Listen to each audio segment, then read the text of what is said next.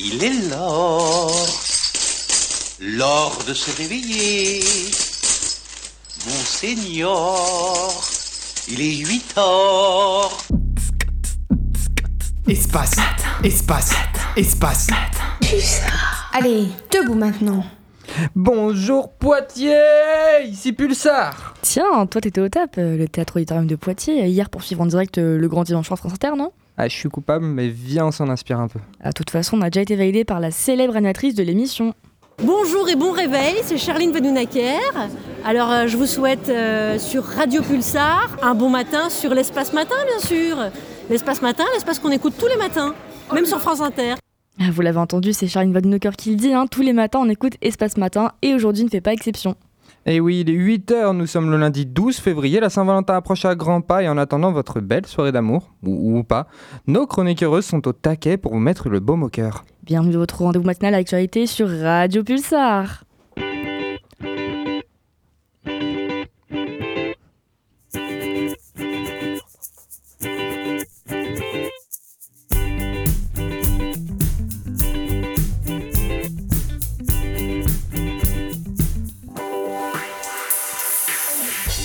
Au programme de cette émission, une équipe qui va vous faire voyager direction l'Union Européenne pour une découverte avec Rada et un point sur la législation autour de l'intelligence artificielle avec Lucille.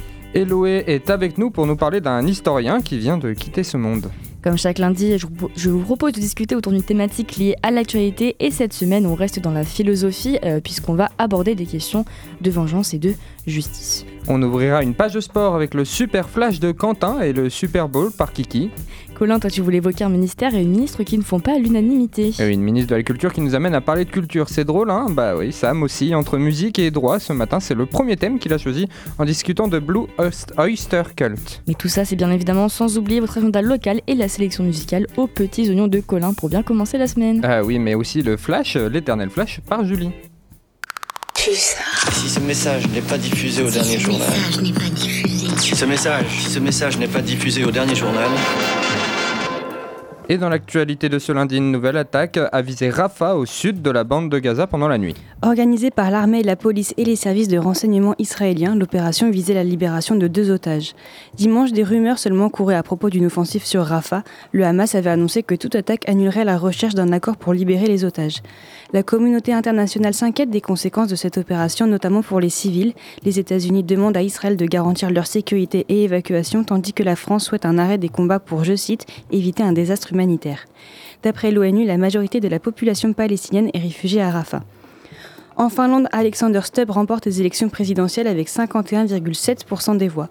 Ancien Premier ministre plutôt conservateur, il a adopté une série de mesures d'austérité pour diminuer la dépense publique.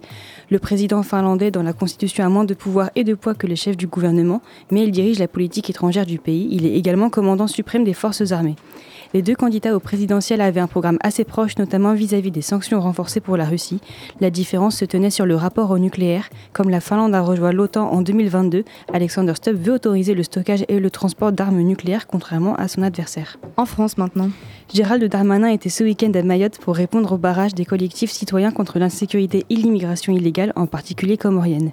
Comme solution, il a promis dimanche une révision constitutionnelle pour inscrire la fin du droit du sol sur l'île, c'est-à-dire qu'il ne suffira plus d'y naître pour obtenir la nationalité française. Les réactions politiques ne se sont pas fait attendre. L'extrême droite souhaite une extension de cette décision à tout le territoire français et déplore le temps perdu pour arriver à cette conclusion, comme l'a dit Sébastien Chenu, député et porte-parole du Rassemblement national. La droite veut inscrire cette décision dans le projet de loi constitutionnelle sur la Nouvelle-Calédonie et la gauche considère cette promesse comme une victoire idéologique de l'extrême droite qui ne changerait rien à la situation mahorais selon Boris Vallaud, président du groupe des députés du Parti socialiste. Invité sur Radio J ce dimanche, Aurore Berger veut revenir sur les propos des associations féministes à propos de l'attaque du Hamas du 7 octobre. Sans donner d'exemple, la ministre de l'égalité entre les femmes et les hommes et, et de la lutte contre les discriminations a menacé de supprimer les subventions à la moindre ambiguïté dans les déclarations d'associations soutenues par le gouvernement, c'est-à-dire, je cite, des associations qui ne sauraient pas caractériser ce qui s'est passé. Et enfin, nous sommes de retour en Vienne maintenant. Ce vendredi, la préfecture du département a présenté le bilan annuel de la sécurité qui concerne aussi les chiffres de l'immigration. Il y a donc eu 1350 demandes d'asile en 2023, dont 429 mineurs non, accompagnés, surtout au second semestre après le drame de Lampedusa en septembre. La préfecture note aussi l'augmentation du nombre d'obligations à quitter le territoire, 133 exécutions de cette obligation, soit 68% de plus par rapport à 2022. Enfin, les lignes directrices du nouveau fonds d'initiative pour les quartiers doivent être votées aujourd'hui au conseil municipal de Poitiers. Si le fléchage précis du fonds est voté, deux projets recevront chacun 300 000 euros, l'agrandissement de la maison de santé aux couronneries et le réaménagement de la place de l'horloge à Saint-Éloi. Ce fonds sert donc à la médiation sociale engagée par la ville. D'autres projets seront aussi subventionnés. L'objectif de la majorité est de, je cite, renforcer la cohésion sociale et territoriale, ainsi que les liens entre les habitants, la jeunesse, les institutions, les associations et de lutter contre les inégalités. Il ne me reste plus qu'à vous remercier de votre attention. Pulsar. Pulsar. Merci Julien, on te retrouve à 8h30 pour un nouveau point actu. Et si on s'éloignait un petit peu de Poitiers ce matin et qu'on partait à la découverte de l'Union Européenne et de ses actualités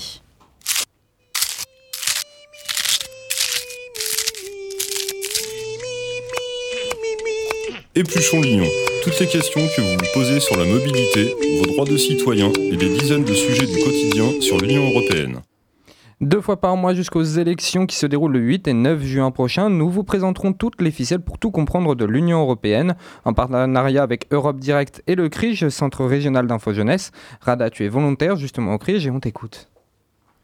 En cette année 2024, l'Europe va vivre une série d'événements très importants. Outre le pacte vert, les débats sur la potentielle intégration de nouveaux pays dans l'Union et le soutien apporté à l'Ukraine, les élections européennes représentent peut-être le moment clé le plus important de l'année. Notre objectif principal va être donc de vous informer et de vous présenter ce que fait concrètement l'Union européenne afin de vous encourager à aller voter le 9 juin. Nos chroniques bimensuelles commencent aujourd'hui et prennent fin le 10 juin, le lendemain des élections. On va faire un debriefing sur les résultats. Maintenant, parlons chiffres, parce que qui n'aime pas un peu de mathématiques avec son café du matin? Comme vous le savez peut-être déjà, l'UE compte actuellement 27 pays membres, après un Brexit en 2020 qui a été un peu comme un divorce européen. Parmi ces 27 membres, 20 utilisent l'euro et 23 sont dans l'espace Schengen, espace de libre circulation qui vous permet de passer d'un pays à l'autre sans devoir montrer votre passeport. Mais accrochez-vous bien car la Roumanie et la Bulgarie sont sur le point de rejoindre l'espace Schengen le 1er mars, même si c'est seulement par la voie maritime et aérienne. C'est comme s'ils arrivaient à la soirée mais en prenant un itinéraire un peu plus original. Par contre, l'Union européenne ne se définit pas uniquement par ses États membres. Elle est bien évidemment administrée par des institutions européennes que nous allons vous présenter de manière simplifiée. Commençons donc par le fameux triangle institutionnel. Et non, on se lance toujours pas dans un cours de maths. Imaginez-vous un triangle, et à son sommet, la Commission européenne. C'est l'institution qui donne les directives et qui élabore les propositions des lois. D'ailleurs, demain, à 14h30, ne manquez pas la conférence sur la présidence du Royaume de Belgique au Conseil de l'UE à l'Université Enterrage de Poitiers. L'ambassadeur de Belgique à Paris sera là pour parler des enjeux de six prochains mois, notamment de l'économie circulaire, l'adaptation, la résilience et la transition juste. Revenons maintenant à notre triangle. À ses côtés, en bas à droite, le Parlement européen, le protagoniste clé des élections de cette année. Il faut vraiment voir le Parlement comme le chef d'orchestre du processus démocratique. Il est en tête des débats, des votes et des discussions, il se porte responsable pour faire résonner notre voix au sein de l'Union européenne. Ainsi, lorsque vous serez face au bulletin de vote, rappelez-vous que c'est votre opportunité de contribuer à la composition de l'avenir européen. Et enfin, à euh, en bas à gauche du triangle, nous avons le Conseil de l'Union européenne, le représentant de 27 États membres. C'est un peu comme le stratège du groupe qui jongle avec les intérêts nationaux tout en essayant de maintenir l'harmonie entre tous les pays. Ça ne doit pas être facile. Voici donc une brève présentation de l'Union européenne. La prochaine fois, plongeons ensemble dans le sujet de la Commission européenne. Qui la compose Où est-elle située? Mais qui est Ursula von der Leyen? Rendez-vous dans deux semaines pour en savoir plus. À très bientôt L'actualité juridique européenne, c'est pas simple ce matin, mais pas de panique. Lucille, tu es avec nous pour faire le point sur une nouvelle loi autour de l'intelligence artificielle. Effectivement, alors le 2 février dernier, les États membres de l'Union européenne ont approuvé une première législation sur le contrôle de l'IA, l'intelligence artificielle. C'est le AI Act. Le projet de loi remonte à 2021, sachant qu'on avait déjà quelques directives depuis 2019. Mais des pays comme la France et l'Allemagne ont mis longtemps à accepter de ratifier la loi, de peur de bloquer le développement des startups spécialisées dans l'intelligence artificielle et donc de perdre en compétitivité. Pour la résumer rapidement, cette nouvelle législation distingue différents usages de l'IA et les classe selon leur degré de dangerosité. Par exemple, toutes les IA à but de catégorisation des personnes et de classement social sont considérées comme une menace pour la population et seront donc interdites. L'utilisation de l'IA dans la fabrication de, certains produits, médicaux entre autres, ou dans les domaines sociaux, professionnels et juridiques, est considérée comme étant à haut risque et sera fortement surveillée. Pour les IA dites génératives comme ChatGPT, la législation a soulevé le problème des droits d'auteur. Et c'est sur cette question que je voudrais rebondir, parce que c'est devenu un problème majeur de l'utilisation de l'intelligence artificielle et c'est pas toujours un problème pris au sérieux.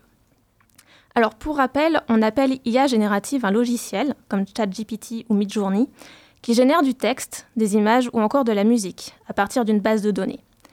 Pour améliorer cette base de données, on lui fournit un maximum de textes et d'images de référence. Or, ces images avec lesquelles on va l'alimenter ne sont pas nécessairement libres de droit. Donc on utilise du contenu copyrighté pour générer des images qu'on pourra très bien utiliser à but commercial par la suite. Ainsi, les artistes, photographes, peintres, dessinateurs, musiciens et autres qui partagent leur travail sur le net voient, leurs travaux récupérés sans autorisation ni rémunération, intégrés à des IA génératives et utilisés pour alimenter une production. Alors forcément, pour beaucoup d'artistes, c'est du vol, et il y a déjà eu des cas de plaintes déposées aux États-Unis. Pour n'en citer qu'une, en septembre 2023, c'était George R. R. Martin, l'auteur de Game of Thrones, qui a engagé des poursuites contre ChatGPT. L'utilisation de l'intelligence artificielle dans l'art va aussi plus loin que la seule question du copyright, puisqu'on en arrive finalement à la possibilité de remplacer les artistes eux-mêmes. Générer une image sur Midjourney, c'est beaucoup moins cher et beaucoup moins contraignant que d'engager un artiste. C'est pour cela qu'on voit de plus en plus de contenu généré artificiellement dans notre quotidien. D'où un phénomène qui devient très vite une menace pour les personnes concernées, puisque les artistes créent des œuvres qui sont utilisées sans compensation pour créer un produit, et on va ensuite utiliser ce produit au lieu de donner du travail à des artistes qualifiés. Alors, quelles solutions sont proposées par le texte de loi? En vérité, ce nouvel AI Act n'est pas très avancé sur la question. La législation demande une exigence de transparence aux IA génératives, c'est-à-dire l'obligation de tenir à jour la liste des sources utilisées par le logiciel. Les artistes bénéficient aussi du droit de l'opt-out, qui consiste à refuser de voir leurs travaux utilisés par les IA. Le texte ne va pas plus loin. Quant à savoir comment concrètement les contrôles de transparence seront opérés ou comment le droit à l'opt-out sera respecté, ça, c'est encore bien mystérieux. Merci Rada et merci Lucille pour tous ces points sur l'Union Européenne et l'Europe. Et on va se mettre de bonne humeur ce matin et changer un peu de sujet pour se lever du bon pied avec des saveurs estivales. Je vous propose une petite musique, Surf Club avec All My Friends.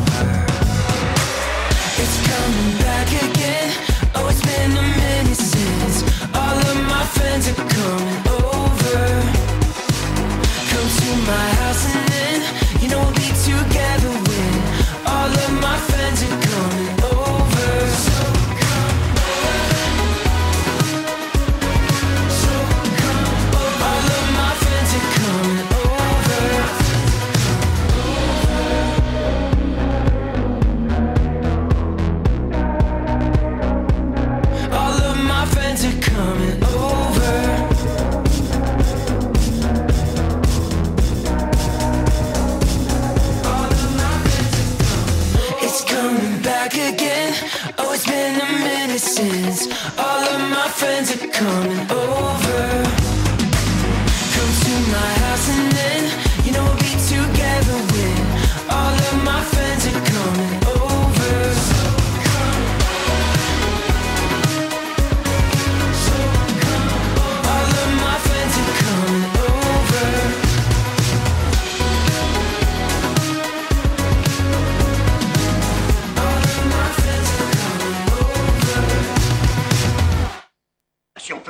sous les étoiles sans faire tomber un martien, il va nous en arriver des pleines brouettes.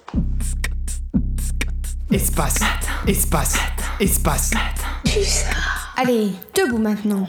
Le célèbre ethnologue Jean Mallory nous a quittés la semaine dernière et Loé, tu as voulu revenir ce matin sur son parcours et plus particulièrement sur la neutralité axiologique. Oui, tout à fait. C'était un très grand ethnologue et historien qui a travaillé au Groenland à Thulé auprès des Inuits. Et euh, il y est parti pour la première fois en 1950. Il a dirigé seul la première expédition ethnographique et géologique française du CNRS. Euh, et puis il y a établi une, généalogie sur quatre générations du groupe le plus septentrional de la Terre. Il a publié en 1955 Les derniers rois tulés et c'est un livre très important parce que c'est le livre fondateur de la collection Terre humaine aux éditions Plomb. C'est une collection, une collection très très connue qui a notamment publié Triste tropique de Lévi-Strauss. Euh, cette collection, elle émane d'une volonté de permettre aux chercheurs de partager leur euh, savoir et aussi de montrer l'envers du décor de l'enquête ethnographique, sociologique, de manière générale en sciences humaines. Dans Triste Tropique, Lévi-Strauss y décrit son voyage et les aléas qu'il y rencontre. D'ailleurs, parfois c'est très drôle. Mais surtout, cette collection, c'est euh, c'est aussi permettre de montrer au public des œuvres un petit peu engagées. Parce que Mallory, quand il est allé au Groenland, il a vu les dégâts du réchauffement climatique qui menacent l'environnement des Inuits. Et lui qui venait juste de découvrir sa passion, bah, il se rend compte que les individus qu'il étudie, ils sont en danger. Et bien sûr, il est révolté. Et oui, ça m'amène à parler d'un concept en sciences sociales qui en lien avec ce fait-là bah, d'avoir une méthode, un regard scientifique rigoureux et épuré de tout jugement de valeur, mais c'est quand même très compliqué. Et l'exemple de Mallory, il est parfait parce qu'on voit bien que étudier des humains, c'est pas étudier des atomes. Il y a forcément des émotions qui rentrent en jeu et qui mettent en branle l'esprit du scientifique, même s'il tient absolument à être sérieux. Et c'est quelque chose que Max Weber a théorisé en 1919 dans deux conférences qui ont ensuite été réunies dans un livre. C'est un livre qui s'appelle Le savant et le politique. Le savant, il doit démontrer la réalité à partir des faits, il doit s'en tenir à la neutralité axiologique, euh, c'est-à-dire qu'il doit prendre conscience de ses valeurs pour les mettre à distance pour que sa recherche soit pas biaisée. Et l'homme politique, à l'inverse, bah justement, il, il, prend position en fonction de ses valeurs. On est tous un petit peu des deux parce qu'on est passionné sûrement par des recherches, des objets d'études, et en même temps, on vit dans un monde qui nous force à prendre des positions et à avoir des valeurs. Dans l'idéal, on devrait séparer les deux. Mais le sociologue et l'anthropologue, ils sont confrontés à une réalité humaine qui est souvent dure. Et c'est pas facile de la garder, cette neutralité axiologique, même dans une moindre mesure. Un prof qui enseigne l'histoire du commerce triangulaire ou quoi. Euh, c'est pas facile, même si je pense que personne d'entre nous a vu euh, un prof se mettre à pleurer quand il nous a parlé d'Auschwitz. C'est forcément pas des choses dont on peut réussir à parler en n'ayant absolument aucune émotion. Et au-delà de ça, euh, moi j'avais un prof d'anthropologie qui nous avait parlé de son terrain en Inde, je crois. Et là-bas, il a vu des femmes se faire battre, mais c'est un truc qui choque pas en fait. Et lui, il a dû s'empêcher d'intervenir. Et pour faire ça, il a dû mettre à distance ses valeurs, parce que lui, il vient d'une société où, a priori, on voit pas les femmes se faire battre dans la rue, ou sinon, on peut euh, lancer une brique au mec qui la frappe. Qui la frappe. Et euh, j'ai envie de dire que c'est pas très grave de mêler savant et scientifique dans une science humaine, savant et politique, mais, euh, mais en fait, si c'est grave, parce que sinon, on n'aurait pas des écrits sérieux qui, finalement, à terme, vont être de super ressources pour combattre les injustices. Et c'est pour ça, je pense, très cher parlementaire, que vous devriez tous avoir la distinction de Bourdieu dans votre sac. Ça vous sera très utile. Merci Eloé pour euh, ce petit point sur Jean Mallory. Et si ce matin on débattait, en plus c'est Cécile qui l'anime. Alors je préviens tout de suite, attention, il y a des thèmes difficiles qui peuvent être abordés dans nos conversations parce qu'on va en fait parler de vengeance et de justice. Est-ce que vous êtes pour ou contre la peine de mort, madame? Je suis pour. C'est pas nous à juger les, autres. Ben, ça dépend des cas. Hein. Faut les tuer tous, les criminels. Je suis contre, ça n'arrange rien. Les gens qui donnent la mort la méritent aussi. Si on est dans les prisons toute la vie, c'est peut-être plus pire que la peine de mort. C'est-à-dire que si nous-mêmes on les condamne, on est des assassins pareils que les autres. Qui a tué, ben on doit le tuer, c'est tout. Ça dépend de la circonstance du crime aussi. En 1970, la Grande-Bretagne vient d'abolir la peine de mort, et à ce moment-là, qu'en est-il de la France? Alors que la peine de mort par guillotine est toujours en vigueur Alors c'est la question que s'est posée le journaliste euh, Jean Marquet qui cherche une réponse et qui a révélé ses opinions à travers euh, un micro-trottoir euh, auprès de la population dans les rues qu'on peut retrouver donc dans les archives de l'INA. Il faudra attendre 1977 pour, pour que la guillotine soit supprimée en France et 1980 pour que ce soit définitivement aboli la peine de mort. Alors selon les données de l'Ipsos, en décembre 1980, 61% des Français interrogés se disent pour la peine de mort. Mais alors qu'en est-il de l'opinion publique aujourd'hui? 40 années après l'abolition, le baromètre annuel Fracture française réalisé par Ipsos pour Le Monde et, et l'Institut Montaigne révèle qu'en août 2021, un Français interrogé sur deux est favorable au rétablissement de la peine de mort, avec, on précise quand même, une, hausse du pourcentage depuis les années 2010.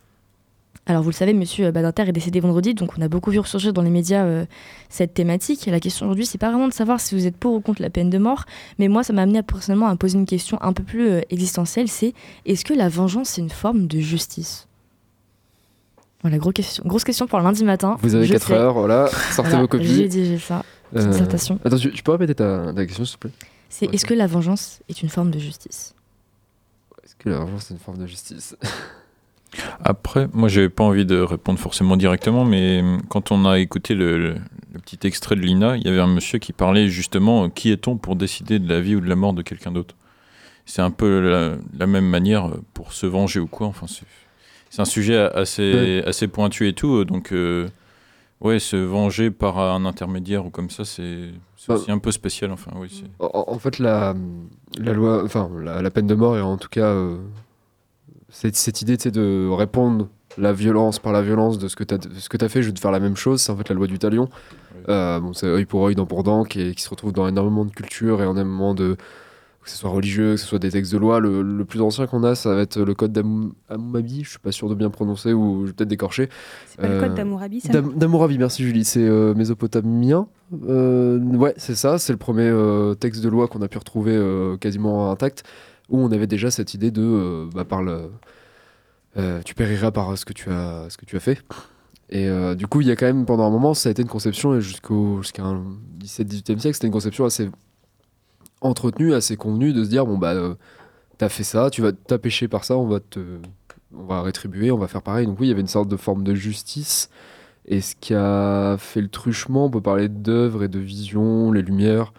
Euh, le dernier jour d'un condamné de Victor Hugo, évidemment. On l'a tous lu au lycée, je crois. Alors personnellement non. moi, plus vieux que moi, Sam. Moi, moi, je voulais aborder quelque chose aussi. On parle de vengeance et de justice. Et en fait, il se trouve que Merci le Monde ce fin de semaine dernière, j'ai lu un article du Monde qui nous parlait d'une certaine vengeance en justice. Et c'est là que ça devient difficile, euh, la conversation. Euh, à Madagascar, euh, il est en train d'être voté une peine pour les personnes qui violent des enfants.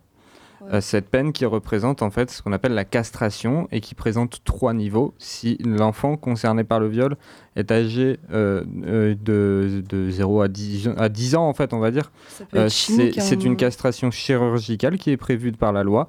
Si c'est de 10 à 13 ans, on parle de castration chimique ou chirurgicale en fonction du choix de la justice. Et si c'est de 13 à 18 ans, dans ce cas-là, on parle d'une castration uniquement chimique. Euh, on représente ici un peu une idée de vengeance, c'est-à-dire euh, euh, enlever à l'homme la partie qui lui a servi à, commettre ce méfait, cette, dégueulasserie, disons-le. Est-ce que dans l'idée, c'est vraiment une bonne idée d'agir comme ça? C'est un bon exemple de parler de ça parce que ouais, je l'ai vu aussi cet article et c'est vachement en dissonance cognitive. en même temps, tu es content, mais c'est vrai que c'est problématique dans une certaine mesure et c'est pas facile de savoir pourquoi. Parce que oui, c'est de la vengeance et puis c'est quand même de la mutilation corporelle.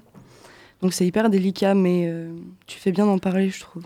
Je, pense, qu'il y a deux volets à voir dans la, question. C'est que déjà, au niveau de l'humain, vraiment, tu as subi. Euh, tu dis, euh, tu vas faire du mal à la chair de ma chair ou à un ami, quelque chose. Tu as envie de te venger physiquement, déjà pour un effet cathartique, pour l'idée de je vais, je vais te faire du mal parce que tu m'as fait du mal. Qui est un raisonnement peut-être assez euh, bah, animalier, mais qui est compréhensible. Et de l'autre côté, il y a la, je dirais, il y a le, la vengeance au niveau institutionnel. En fait, tu espères que l'institution enfin, dans, laquelle tu vis va euh, justement te va venger, va euh, avoir cet effet-là sans toi que tu aies besoin de mettre la, un coup de pelle, enfin, toute, chose qu'on peut penser. Et je pense que c'est de monter la peine, là, dans la parlait d'une certaine violence, mais là on parle de castration chimique, on, a parlé de la peine de mort, qui est l'idée en fait c'est de dire la personne ne pourra plus rien faire. Parce qu'il y a des crimes horribles qui ont été euh, commis. Euh, là on va dire tu ne pourras plus le refaire. C'est cette euh, vision qu'on avait de couper la main des voleurs. alors je sais plus on dire dans le Moyen Âge, hein, c'est très très large. Il y avait une certaine peine qui existait. Voilà, on allait couper ta main gauche, ta main droite pour être sûr que tu voles plus après. Et dans nos sociétés actuelles, j'ai un, peu l'impression, un aveu de de faiblesse des institutions, de ne pas pouvoir, et d'un sentiment de la population de ouais, on n'arrive pas, on n'arrive plus à gérer. On a l'impression qu'il y a du crime partout, que les criminels sont, il y a une impunité des criminels parce que les peines sont peut-être plus assez adéquates. On peut penser aux peines de, viol, pardon, excusez-moi du mot, mais on a l'impression de certaines victimes ou d'associations que c'est pas assez c'est pas assez fort et du coup euh, d'augmenter les peines on se dit on va augmenter les peines là c'est sûr les gens feront plus et puis aussi tu parles des institutions euh, faut pas oublier qu'il peut y avoir un risque même si c'est ça peut être minime ou quoi hein, selon les situations mais il y a quand même un risque d'erreur judiciaire comme ça. Quand tu fais des actes après sur les personnes tu peux pas revenir en arrière ah ce genre d'acte non tu ça, donc euh, c'est ça aussi qui peut poser problème. Et aussi au début euh, Cécile tu parlais de la culture et que c'était pas forcément la peine de mort a une autre approche selon les, pays et tout. Il y a une question de croyance et de culture aussi derrière tout ça, euh, ce qui n'est pas évident non plus à, mettre sous forme de loi euh, après. Non, bien sûr. C'est à justifier. Oui, non, j'allais dire que j'étais plutôt euh, pour rebondir sur ce que ça, me disait. c'est un peu la, difficulté, c'est que quand on voit cette question donc de, de, cette loi à Madagascar qui, qui est en train d'être voté, on a effectivement l'argument du on inflige un dommage physique irréversible à quelqu'un alors qu'il y a toujours un risque, d'erreur. C'est exactement le même argument que pour, la peine de mort finalement. Euh, mais c'est vrai que, euh, pour rebondir sur ce que tu disais, euh, quand on voit par exemple en France les peines pour les, viols notamment, on a en droit de se dire que c'est totalement ridicule. Les, gars qui écopent de 5 ans ou de trucs ou tout aussi, tout aussi Ou même qui n'écope de rien du tout. Ou même qui n'écope de rien du tout, on est bien d'accord. Donc, on en revient euh, à, ce que, à ce que tu soulevais, c'est est-ce que au bout d'un moment, en termes d'institution, on peut trouver l'équilibre suffisant entre des, finalement potentiellement des peines de prison suffisamment longues, suffisamment élevées ou suffisamment dures, on va dire, pour s'assurer que, que les personnes dangereuses ne récidivent pas, tout simplement, sans aller jusqu'à l'extrême de euh, il faut euh, tuer, mutiler ou, euh, ou, ce genre de choses. Donc voilà, c'était juste pour en remettre ça. Alors c'est vrai que sur les réseaux, c'est un truc qui revenait beaucoup, ça, la question de la justice n'en fait pas assez, donc on réclame des, des, peines forcément tout de suite beaucoup plus, beaucoup plus fortes, beaucoup plus extrêmes. Mais moi j'ai envie de demander en fait, finalement, où, où est la limite en fait? Où est la limite entre, entre, une, entre une peine imposée par la justice et, et la torture par exemple? Ah, mais c'est clair que la prison, c'est horrible, hein, finalement. Euh, on se demande si c'est pas pire de rester. D'ailleurs, il y a une dame qui l'a dit dans l'enregistrement c'est pire de passer sa vie en prison que de mourir. C'est pas pour rien qu'il y a des prisonniers qui se tuent au final. Bah, là, c'est toute la question, parce que là, ça, ça, c'est bien, parce que du coup, ça, c'est vraiment une pensée générale sur le système des, peines par rapport aux, crimes et délits commis, parce que. Euh, c'est soit la solution on, durcit les peines et du coup on est euh, on va se dire bon bah on va mettre on va remettre la peine de mort on va mettre des des choses plus extrêmes, comme ça les gens ne feront pas, ou on repense le système carcéral qui est surchargé, qui est plus adapté, qui manque de moyens, et la justice aussi, parce qu'on parlait d'appliquer des peines, mais aussi une des nombreuses raisons parmi pourquoi les peines des fois peuvent peut-être paraître pas adéquates. Bon, déjà, il y a le secret judiciaire qui fait que les personnes extérieures à l'affaire peuvent des éléments qui manquent, et euh, bah, manque de moyens, le fait que la justice est un peu euh, surchargée pour rebondir sur ce que disait Quentin, c'est vrai, sur, euh, j'avais envie de citer l'exemple de George Stinney, qui est le plus jeune condamné aux États-Unis, euh, qui était un enfant noir américain qui a été accusé d'un meurtre de deux jeunes filles, euh, qui est une erreur judiciaire. Et, je crois qu'il avait une dizaine d'années. 14 ans. Il avait 14 ans, et tu as les photos, c'est saisissant, et tu as envie de, pleurer. Tu te dis, ok, voilà, pour combien de vrais criminels on va tuer Est-ce qu'un innocent, on va quand même se permettre de tuer un innocent? De toute façon, surtout aussi brutal, parce que la chaise électrique.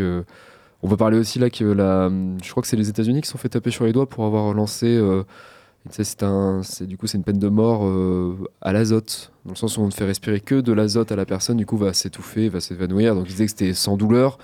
Certaines associations euh, disaient que bah, un peu le contraire. Moi, j'avais, j'avais juste une toute petite précision avant qu'on arrête ce débat, c'est que tout à l'heure, on parlait de vengeance, mais ça existe aussi euh, ce qu'on appelle hors justice. Ce que j'appelle hors justice, par exemple, dans l'histoire des sourds, euh, il, il, faut savoir qu'on n'aimait pas quand les sourds signaient à une époque. La langue des signes était proscrite. Et euh, quand on voyait un sourd signer, non pas par justice, mais juste par envie de lui apprendre qu'il fallait pas signer, on lui coupait les doigts. Donc en fait, cette idée de vengeance, elle touche aussi ce qui n'est pas lié à la justice. Bien sûr. Voilà. Julie, je te voyais, tu veux rajouter quelque chose, non? Oui, que pour le coup, la, la, peine de mort, je suis allée chercher un rapport d'Amnesty International. La peine de mort n'a pas d'incidence sur le, comment dire, sur la proportion de crimes ou pas, en fait. C'est à peu, à peu près les mêmes. Oui, statistiques, ça change. C'est pas, dissuasif, quoi, d'accord. Voilà, donc, donc, finalement, ça sert pas alors, à grand chose. Alors, annoncer, c'est pas si fort. Euh, c'est pas. Alors, y a, ça, ça nuance, mais oui, dans le, dans le rapport, oui, euh, c'est quand même pas autant euh, ce qu'on pourrait le penser. Eh bien, merci à tous euh, pour ce débat. Il est 8h30, c'est l'heure euh, du Flash Info présenté par Julie. Si ce message n'est pas diffusé au dernier journal. Si ce message, si ce message n'est pas diffusé au dernier journal. Et on commence à l'international dans l'actualité de ce lundi. Une nouvelle attaque a visé Rafah au sud de la bande de Gaza pendant la nuit. Organisée par l'armée, la police et les services de renseignement israéliens, l'opération visait la libération de deux otages. Dimanche, des rumeurs seulement couraient à propos d'une offensive sur Rafah. Le Hamas avait annoncé que toute attaque annulerait la recherche d'un accord pour libérer les otages. La communauté internationale s'inquiète des conséquences de cette opération, notamment pour les civils. Les États-Unis demandent à Israël de garantir leur sécurité et leur évacuation, tandis que la France souhaite un arrêt des combats pour, je cite, éviter un désastre humanitaire. D'après l'Organisation des Nations Unies, la majorité de la population palestinienne est réfugiée à Rafah. En Finlande, Alexander Stubb remporte les élections présidentielles avec 51,7% des voix. Ancien Premier ministre conservateur, il a adopté une série de mesures d'austérité pour diminuer la dépense publique. Dans la Constitution, le président finlandais a moins de pouvoir et de poids que le chef de gouvernement, mais il dirige la politique étrangère du pays. Il est également commandant suprême des forces armées. Les deux candidats au présidentiel avaient un programme assez proche, notamment vis-à-vis des sanctions renforcées pour la Russie. La différence se tenait sur le rapport au nucléaire, alors que la Finlande a rejoint l'OTAN en 2022. Alexander Stubb veut autoriser le stockage et le transport d'armes nucléaires, contrairement à son adversaire. En France maintenant. Gérald Darmanin était ce week-end à Mayotte pour répondre au barrage des collectifs citoyens contre l'insécurité et l'immigration illégale, en particulier comorienne. Comme solution, il a promis dimanche une révision constitutionnelle pour inscrire la fin du droit du sol sur l'île, c'est-à-dire qu'il ne suffira plus d'y naître pour obtenir la nationalité française. Les réactions politiques ne se sont pas fait attendre. L'extrême droite souhaite une extension de cette décision à tout le territoire français et déplore le temps perdu pour arriver à cette conclusion, comme l'a dit Sébastien Chenu, député et porte-parole du Rassemblement national. La droite veut inscrire cette décision dans le projet de loi constitutionnelle sur la Nouvelle-Calédonie. Et enfin, la gauche considère cette promesse comme une victoire idéologique de l'extrême droite qui ne changerait rien à la situation mahoraise selon Boris Vallot, président du groupe des députés du Parti socialiste. Dimanche, une manifestation contre les forages pétroliers près d'Arcachon s'est tenue à Bordeaux. 3000 personnes ou 1200 selon la préfecture de la Gironde ont réclamé l'arrêt du projet. Ce dernier doit encore être examiné par la Direction régionale de l'environnement, de l'aménagement et du logement, puis par un comité départemental et le préfet de la Gironde. Mais les opposants ont déjà annoncé vouloir saisir le tribunal administratif en cas d'autorisation. De retour en Vienne maintenant. Ce vendredi, la préfecture du département a présenté le bilan annuel de la sécurité qui concerne aussi les chiffres de l'immigration. Il y a eu 1350 demandes d'asile en 2020 2023, dont 429 mineurs non accompagnés, surtout au second semestre après le drame de Lampedusa en septembre. La préfecture note aussi l'augmentation du nombre d'obligations à quitter le territoire. 133 exécutions de cette obligation ont eu lieu, soit 68% de plus par rapport à 2022. Enfin, les lignes directrices du nouveau fonds d'initiative pour les quartiers doivent être votées aujourd'hui au conseil municipal de Poitiers. Si le fléchage, précis du fonds est voté, deux projets recevront chacun 300 000 euros, l'agrandissement de la maison de santé aux couronneries et le réaménagement de la place de l'horloge à Saint-Éloi. Ce fonds sert donc à la médiation sociale engagée par la ville et d'autres projets seront aussi subventionnés. L'objectif de la majorité est de, je cite, renforcer la cohésion sociale et territoriale ainsi que les liens entre les habitants, la jeunesse, les institutions et les associations et de lutter contre les inégalités. Il ne me reste plus qu'à vous remercier de votre attention. Pulsar. Pulsar. L'actualité, c'est bien. Merci Julie. Mais si on continue dans l'actualité sportive. L'Express L'Express, le TGV est parti, je Second poteau Pavard C'est vrai que je suis excessif, mais je suis fou de sport. Je suis fou de vélo. Je pensais pas vivre ça un jour, mais qu'est-ce qu'elle est belle celle-là Allez, debout maintenant. Quentin, tu reviens sur les actus sportifs du week-end. Et aujourd'hui, pas mal de foot avec la fin de deux grandes compétitions continentales. Ça y est, la Coupe d'Afrique des Nations de football est terminée. Une compétition pleine de surprises en Côte d'Ivoire qui a vu la Côte d'Ivoire triompher. Et pourtant, bien que ce soit le pays hôte, rien n'a été simple, absolument rien. Souvenez-vous qu'en cours de tournoi, Jean-Louis Gasset, ancien coach de Saint-Étienne, a quitté son poste à la tête de la sélection ivoirienne et la folle rumeur Hervé Renard avait circulé jusqu'à aller aux discussions avec la Fédération française de football pour le sélectionneur de l'équipe de France féminine problématique à laquelle il faut ajouter les trois phases de matchs de phase finale qui ont à chaque fois été très compliqués. Tir au but face au Sénégal, prolongation face au Mali et victoire 1-0 face à la République démocratique du Congo. Et finalement, une dernière rencontre face au Nigeria qui, au fil de la compétition, était devenu favori. Mais favori ne rime pas avec champion, le Nigeria menait 1-0 avant que les éléphants ne renversent le sort en inscrivant deux buts en demi-temps. En seconde mi-temps. De grandes festivités sont à prévoir dans les rues de Côte d'Ivoire. Autre continent, autre ambiance, il y avait moins de surprises durant la Coupe d'Asie des Nations, avec le sacre du Qatar pour la deuxième fois de suite, en gagnant 3-1 en finale face à la Jordanie. Néanmoins, il y a dix jours, l'Ouzbékistan a emmené les Qataris jusqu'au tir au but des quarts de finale. De nouvelles nations élèvent leur jeu, bien que le niveau et la concurrence restent, restent moins élevés qu'en Afrique. En Ligue 1, le championnat se poursuit. Marseille continue sa lente descente, tandis que Lyon, Nantes, Rennes et Monaco gagnent et remontent un peu au classement. Monaco qui bat 3-2 Nice dans le plus gros choc de la journée, qu'est ce choc azuréen. D'ailleurs, le week-end qui vient, la 22e journée commencera par un alléchant Lyon-Nice, quand les gros clubs reviendront sur les matchs de leurs matchs européens. Pour rappel, Paris, Lens, Marseille, Rennes, Toulouse et Lille sont encore en lice dans les trois grandes compétitions européennes que sont la Ligue des Champions, Ligue Europa et Ligue Europa Conférence. Changeons de sport avec du rugby car ce week-end jouait l'équipe de France. Et oui, après la défaite face à l'Irlande la semaine d'avant, l'équipe de France devait se relancer dans le tournoi des Six Nations. Et ils ont réussi en, en allant s'imposer 20 à 16 à Édimbourg face aux Écossais. Une courte victoire qui fait du bien et pourtant le match n'a pas été évident. À la dernière minute, les Bleus ont failli voir s'envoler la victoire, mais l'essai écossais a été refusé. Ils ne se sont pas rassurés en étant légèrement dominés au niveau de la possession, mais la victoire est là. Le prochain match sera dans deux semaines face à l'Italie, de quoi laisser le temps de réviser ce qui ne va pas. Fait rare une victoire française en tennis. Effectivement, le tennisman français Hugo Humbert a été titré pour la cinquième fois en autant de finales. Au classement mondial, il est désormais au 18e rang, ce qui fait de lui le français le mieux classé. Dans ce tournoi ATP 250 de Marseille, il n'a pas traîné sur les cours en finissant à chaque fois en 2-7, hormis au deuxième tour contre le français Hugo Gaston. Une victoire limpide à Marseille pour Hugo Humbert. Du tennis, certes, mais le biathlon féminin n'était pas à envier avec du haut niveau en Tchéquie.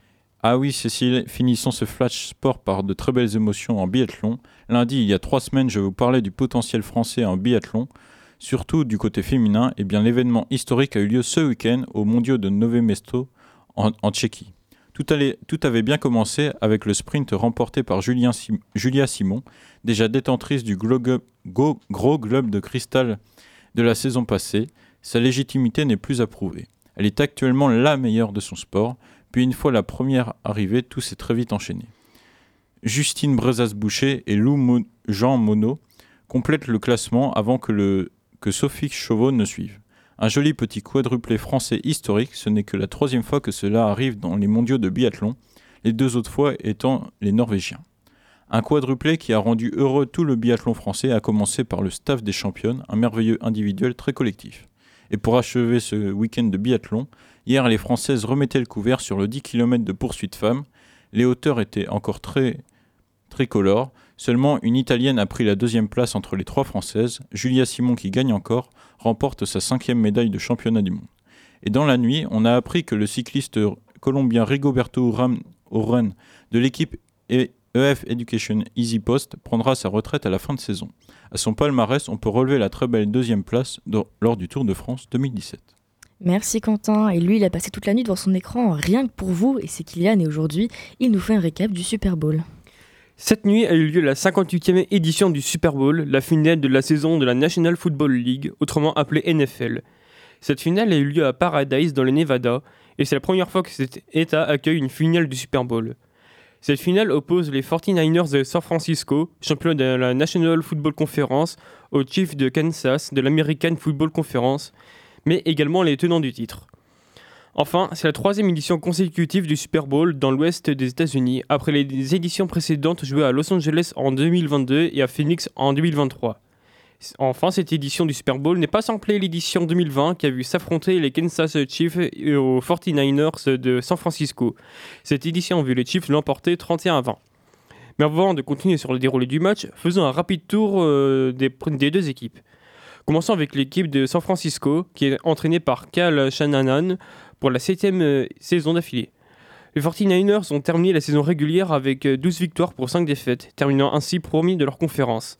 L'attaque est menée par Brock Purdy, nouveau quarterback titulaire qui réalise une grosse saison, étant évalué à 113 points, soit le plus haut total de la ligue en 2023. Ce dernier est accompagné du running back Christian McFry, qui a été désigné comme étant le meilleur running back de la saison. Les receveurs sont menés par Brandon Ayuk, George Kittle et Dibo Samuel. Ces trois derniers, ainsi que Christian, ont tous les trois gagné plus de 1000 mètres à partir de la ligne d'engagement. De ce fait, les 49ers sont la première équipe de l'histoire de la NFL qui présente 4 joueurs à réaliser cet exploit. Niveau défense, l'équipe est menée par euh, Trent Williams. Ce dernier euh, mène sa défense et, euh, avec la manière, étant donné qu'il monte à la première place du plus grand nombre d'interceptions réalisées avec 22 interceptions. Les 49ers participent donc à leur huitième finale du Super Bowl. Ils ont gagné en 1982, 1985, 1989, 1990 et 1995. Cependant, ils ont perdu euh, les finales de 2013 et de 2020. Côté Chiefs, ils ont terminé la saison régulière avec 11 victoires pour 6 défaites, ce qui constitue un 11e bilan positif pour l'entraîneur Andy Reid. De ce fait, ils sont placés 3e tête de série de leur conférence. Le quarterback star euh, Patrick Mahomes a connu une saison en dents de scie avec des statistiques décevantes comme une moyenne de 7 yards gagnés par passe, 14 passes interceptées ou encore une évaluation placée à 92,2. Cependant, ce dernier établit un record personnel avec 67,2% de passes réussies et 27 touchdowns. Travis Kelce mène les chiffres en termes de yards gagnés sur réception pour la quatrième saison euh, sur 5. En revanche, pour la première fois depuis 2015, il se place à moins de 1000 yards gagnés au cours de la saison. Le, rookie Raishi Rice s'est démarqué avec 928 yards gagnés pour 7 touchdowns. Enfin, ce Super Bowl est la sixième euh, apparition pour les Chiefs, la quatrième en cinq ans, sous les ordres de l'entraîneur Andy Reid, et menée par Patrick Mahomes et Travis Kelce. Les Chiefs ont perdu la première édition du Super Bowl en 1967, ainsi que la 55e en, en 2021. Cependant, l'équipe a remporté le Super Bowl en 1970, en 2020 et en 2023. Avec une deuxième finale consécutive, les Chiefs ont la possibilité de remporter une deuxième euh, Super Bowl consécutive, une première depuis les Patriots de la Nouvelle-Angleterre en 2003 et 2004, qui était menée à l'époque par un fameux Tom Brady. On commence donc avec le premier carton de ce match qui a vu aucune équipe marquer un point. En revanche, les 49ers ont largement mené l'attaque avec 129 yards gagnés contre seulement 16 pour les Chiefs. Pour le deuxième carton, et donc euh, à la fin de la première période, les 49ers commencent avec 3 points bonus, euh, puis ils inscrivent un touchdown qui transforme. Cela fait donc 10 points contre 3 pour les Chiefs qui transforment leur dernière attaque. Le troisième carton a été un peu plus animé étant donné que les Chiefs ont marqué 10 points après avoir transformé une attaque et effectué un touchdown. Les Chiefs passent donc à 13 points et les 49ers rentrent, restent eux avec 10 points. Le quatrième carton, lui, est un peu plus mouvementé. Dans un premier temps, l'équipe de San Francisco réalise un touchdown mais sans transformer ce dernier. Ainsi, ces derniers remontent à 16 points, et plus tard, les Chiefs euh, transforment une phase d'attaque, 16 partout. C'est dans les dernières minutes de jeu que les 49ers transforment à leur tour une attaque, faisant passer l'équipe de San Francisco à 19 points. Mais dans les ultimes secondes de quatrième quart-temps, les Chiefs reviennent eux aussi à 19 points. Les équipes sont à égalité, on part en prolongation. Et c'est donc dans les ultimes secondes des prolongations que le sort du match se décide, et ce sont les Kansas City qui, remportent la 58e édition du Super Bowl, 22, enfin 25 à 22. Un nouveau back-to-back, 20 ans après les Patriots. Et bon, par contre, euh, après tout ça, j'ai commencé à croire que je porte la poisse à toujours supporter les perdants du Super Bowl. Merci Kylian, merci Quentin pour cette page. Mais ça fait longtemps qu'on n'a pas euh, écouté de musique euh, collant la non alors oui, et je vous propose euh, pour cette musique que de quitter le réveil physique pour éveiller votre spiritualité. Je vais y arriver. On part dans un voyage transcendantal, dans l'infinité de l'espace. Amygdala Station, c'est énigmatique. On ne sait rien sur cet artiste, mis à part ce titre. Et je sens que je vais adorer la phrase qui va suivre. Il est 8h43, bientôt 44 sur Radio. Vous écoutez Espace Matin. Et on va maintenant faire une petite pause musicale. Voici Radio Pulsar sur Radio Pulsar.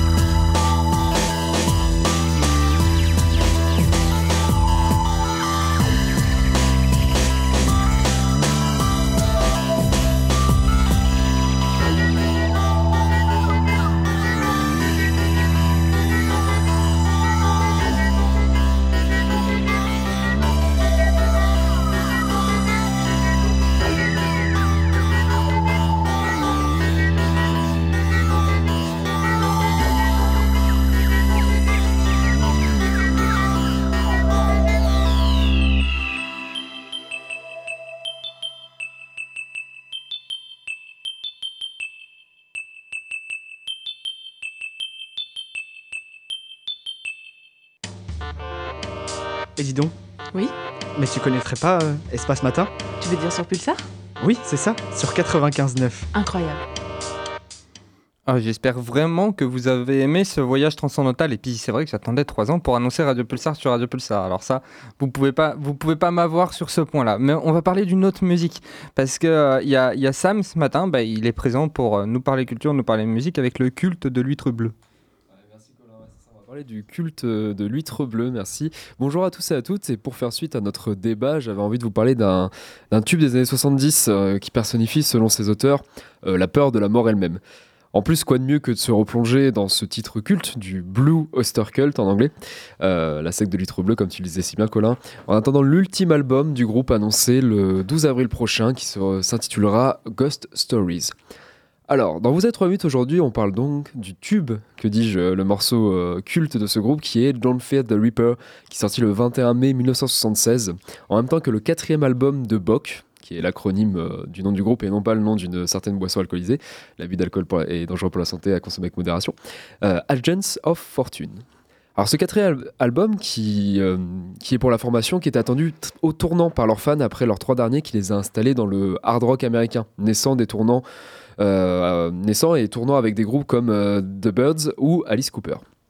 Et cependant, après s'être enfermé pendant un mois au Record Plant Studio à New York, qui était un studio emblématique pour euh, le monde de la musique de ces 70 dernières années, puisqu'il a vu l'enregistrement d'albums cultes comme Electric, Electric Ladyland de Jimi Hendrix, Hotel California des Eagles, Rumors de Fleetwood Mac, ou bien encore Song in the Key of Life de Stevie Wonder, si on remercie mon accent anglais.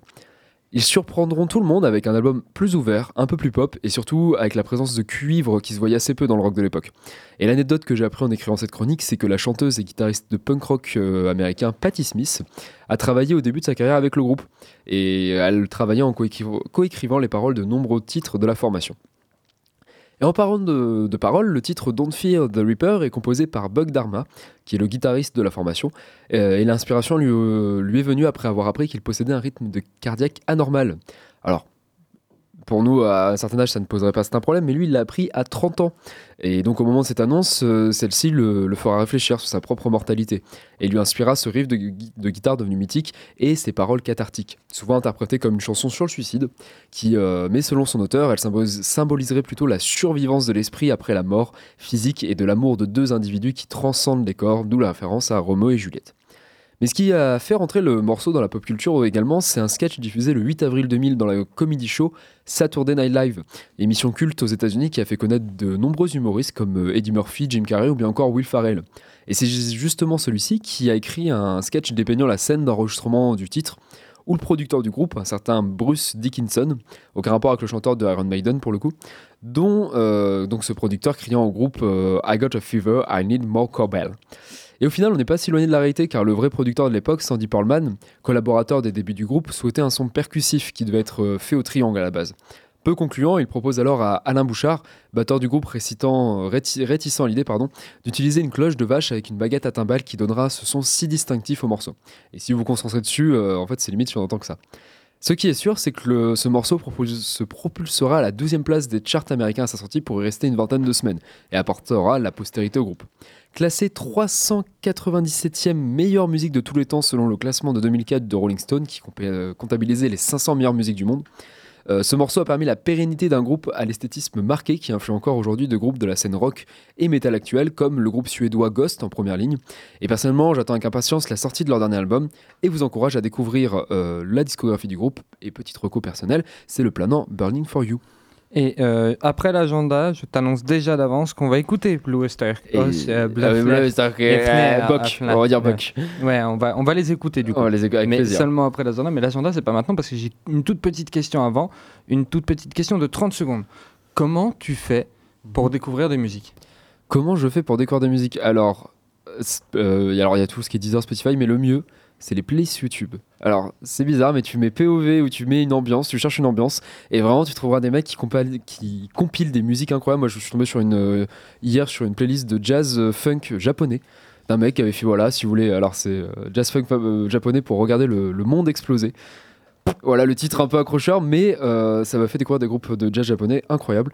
Et je vous conseille, ou incroyaux, et je vous conseille vraiment de faire, euh, je vous conseille vraiment de faire ça. euh, sinon, euh, des recos personnels, des copains, et puis euh, le travail pour Espace Matin toujours. Toujours le travail pour Espace Matin. Est-ce que, euh, il- très rapidement, là, il y en a qui ont d'autres façons de trouver de la musique? Non, mais c'est vrai, les playlists, c'est un bon moyen, ça s'enchaîne et puis tu te trouves euh, sur des, sur des musiques qui ont un peu du même genre. Mais pas forcément que sur YouTube, sur d'autres plateformes aussi. euh, Ou, ou l'actu, enfin, oui. locale. En- vous avez des gros, vous avez des bars comme euh, la Locomotive ou le Clu qui font encore gagner souvent des festivals ou des euh, euh, des groupes musicaux qui viennent jouer, des, et des groupes locaux surtout. Donc ce qui est très bien, c'est que vous pouvez faire vivre la, la scène locale. Et ça, il faut. Vous pouvez regarder la programmation du Confort Moderne. Vous pouvez regarder la conforme. Qu'est-ce qu'on aurait d'autres ici qui produit de la musique? À Espace Poitiers Matin Espace Radio Matin. Pulsar, on, est- on évidemment. met toujours l'actualité et rien que l'actualité toujours. Regardez, on parle d'un groupe de musique qui a plus de 60, qui a plus de 50 ans Oui, aussi, mais voilà. alors très souvent dans la matinale, on vous recommande des titres, on vous passe des titres qui sont tout nouveaux, tout nouvellement sortis. Et euh, bah, Espace Matin, je pense que c'est un, un bon moyen. La, la musique, c'est de la curiosité. C'est ça. Exactement. Et justement, en parlant de curiosité, euh, si vous êtes curieux de savoir qu'est-ce que vous pouvez faire aujourd'hui, c'est Kylian qui a préparé l'agenda. Et oui, aujourd'hui, les étudiants musiciens du pôle Aliénor vous invitent au rectorat de Poitiers pour un concert tout public d'une durée de 30 minutes. L'entrée y est libre et gratuite dans la limite des places disponibles.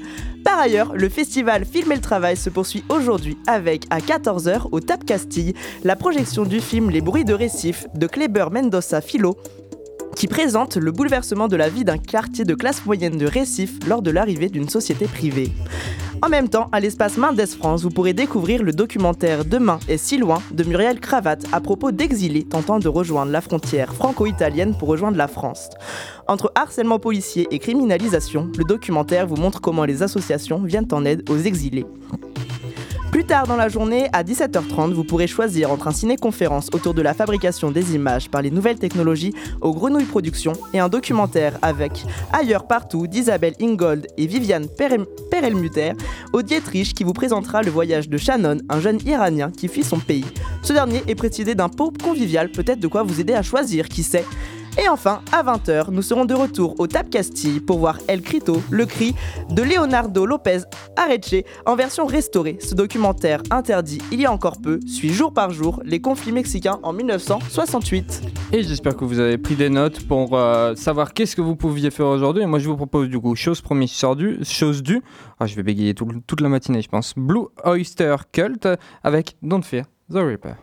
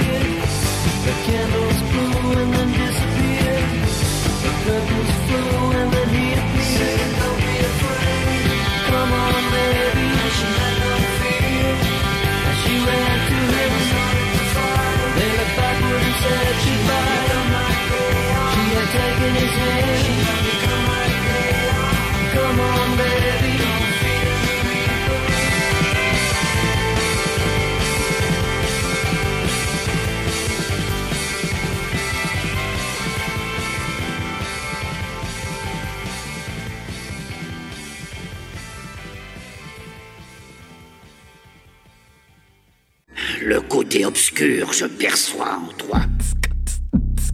Espace, espace, espace. Allez, debout maintenant. Espace Matin sur Radio Pulsar, c'est de la découverte musicale, mais aussi des surprises. Et soyez vifs parce que demain, c'est la journée de la radio. Et Espace Matin vous prépare une petite surprise sur nos réseaux sociaux.